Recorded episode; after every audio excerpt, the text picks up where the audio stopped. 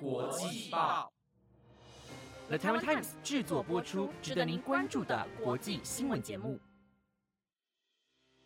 欢迎收听台湾国际报，我是王涛，马上带您关心今天十一月四号的国际新闻重点。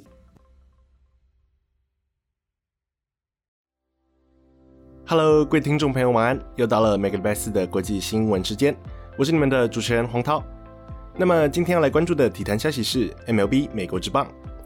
MLB 美国职棒世界大赛在昨天正式落幕，亚特兰大勇士以七比零之姿完封休斯顿太空人，夺下自一九九五年以来的第四座世界大赛冠军。值得注意的是，勇士除了夺下队史第四座世界大赛冠军外，他们也成为自二零一二年季后赛改制以来例行赛胜率最低的世界大赛冠军得主。因为虽然勇士位列国联东区第一，并拿下八十八胜七十三败的成绩，但是在球队胜率方面却只有点五四七。乃是季后赛十支队伍中胜率最低的一队。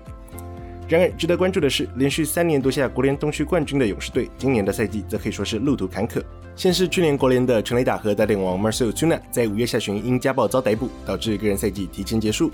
接着在七月中旬，队内强打 Ronald Acuna Jr. 经传右膝前十字韧带撕裂，导致其今年赛季也提前报销。而被视为未来巨头的 Max Soroka 本季更是仅出赛三场后，便因阿基里斯腱的伤势宣告赛季提前报销。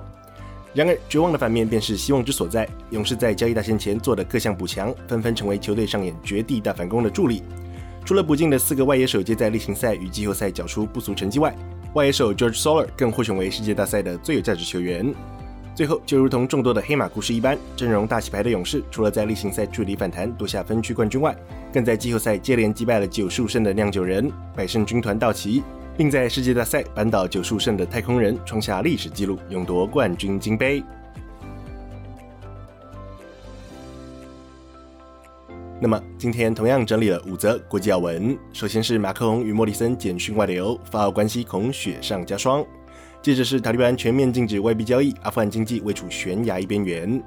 再来是印度 Covaxin 疫苗获得 WHO 批准，重症保护效力高达七十八 percent，以及以色列间谍软体惹争议，美国商务部列入黑名单。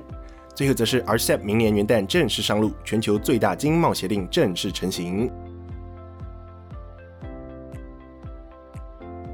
首先，第一则新闻要来为各位追踪的是，先前为各位报道过，澳洲与美国、英国共组 AUKUS 战略联盟，并合力建造核动力潜舰，且撤销与法国签订之潜舰合约，导致法国与美、英、澳三国外交关系陷入冰点一事。如今又传出法国总统马克龙与澳洲总理莫里森私人对话外泄，并遭到澳洲媒体大肆报道，导致法国与澳洲的两国关系恐将雪上加霜。根据澳洲的《每日电讯报》披露，法国总统马克龙与澳洲总理莫里森的简讯内容显示，马克龙早在对话中便已得知两国的前建合约大概率难以顺利进行。然而，单纯是马克龙不想承认此事，也拒绝与莫里森进行通话，才进而产生法国后续对于澳洲毁约的指控，以及马克龙公开暗示莫里森撒谎一事。对此，法国驻澳大使提博表示。总统马克龙的私人讯息外泄，乃是两国前所未见的新低点，并补充道：“倘若盟国领袖之间有私人讯息往来时，你是不会随意外泄讯息的。”不过，讯息的外泄或许也证明了法国从未被澳洲视为盟友。对此，澳洲总理莫里森则表示。澳洲政府撤回定制法国动力潜舰合约，转而与 AUKUS 联盟合力建造核动力潜舰一事，乃是符合澳洲利益之决定。因此，他拒绝为此事道歉，并补充道：“希望潜舰合约争议能够告一段落，因为继续为此纠缠，对于双方都没有任何的好处。”第二则新闻要带您关注的是，今年八月接管阿富汗的塔利班政权在今天宣布，他们将禁止在阿富汗国境内使用任何的外国货币，即使这项措施有可能让阿富汗更靠近经济崩溃边缘。对此，塔利班方面则表示，之所以会要求阿富汗的各项交易、内外贸易都必须使用阿富汗货币的原因，乃是为了彻底维护阿富汗的经济情况以及国家利益，而任何违反规定的人都将会面临法律处分。然而，值得关注的是，美元是阿富汗普遍流通的货币，无论是境内交易亦或是境外贸易，普遍都是以美元进行交易，而非阿富汗的国家货币。此外，自从塔利班在八月底正式掌权之后，国际间便相继切断了对于阿富汗的经济援助，并冻结了阿富汗的各项境外资产。而这正是为何阿富汗人民不想使用阿富汗货币进行交易的原因，同时也是阿富汗经济位处悬崖边缘的主因。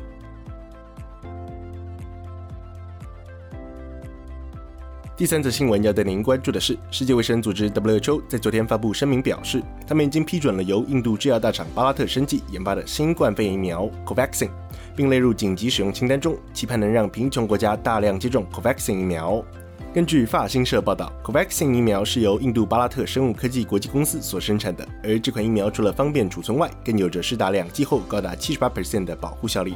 因此非常适合供给给贫穷国家进行大量施打。值得关注的是，COVAXIN 疫苗是全球首款由印度自主研发、自行生产，并且获得 WHO 核准并列入紧急使用清单中的第八款疫苗。其他七款则是 Pfizer BNT、莫德纳、AZ 的两个版本、Johnson Johnson、中国国药与科兴等。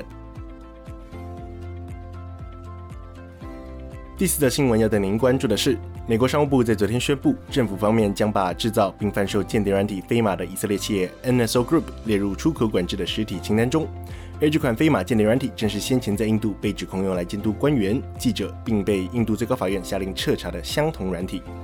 根据外媒报道，美国商务部基于国安理由，已在昨天率先对 NSO Group 实行了出口限制，并将其列入出口管制的实体清单中，以杜绝美国的产品和软体贩售给 NSO Group 的一切可能。期望能够借此遏止境外公司非法侵犯人权的行为。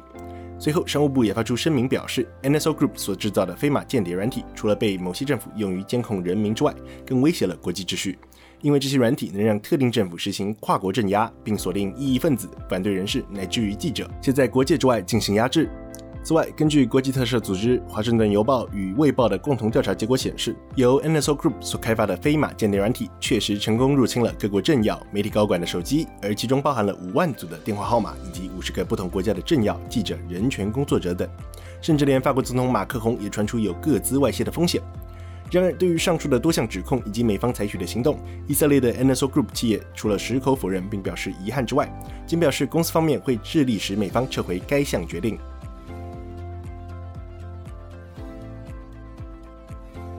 最后一则新闻要带各位关注的是，随着澳洲与纽西兰在昨天相继宣布完成区域全面经济伙伴关系协定 （RCEP） 的批准程序后，这份经贸协定的生效条件便已全然满足，并将于明年的一月一日正式上路，且成为一个 GDP 占比全球三十 percent 的大型经济圈。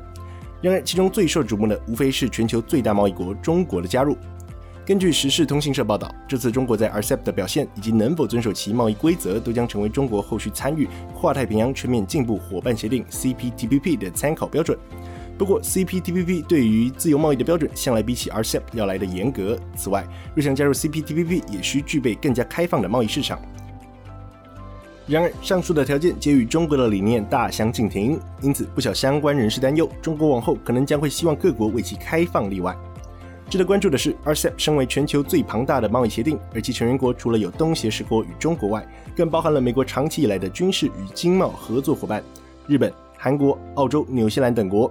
然而，美国并未加入这项协定，同时亚洲的印度也未在此列。此外，这份 RCEP 除了涵盖超过二十亿人口以及二十六兆美元的全球产出市场外，更将创造出一个涵盖全球约三十 percent 人口与经济之贸易集团，而其规模也将远超过美墨加协定以及欧盟等区域贸易集团。最后，这次 RCEP 的成员包含了东协十国的马来西亚、新加坡、菲律宾、泰国、越南、缅甸、印尼、汶莱、辽国、柬埔寨以及日韩纽澳等四国外，还会加上最大贸易国中国。以上就是今天的国际要闻，非常感谢各位听众今晚的收听。若是你有任何想法，或者希望我们追踪的国际消息，欢迎您随时到台湾国际报的粉丝专业告诉我们哦。以上节目内容皆由 The Town Times 制作播出。那么我们就下周再见喽，拜拜。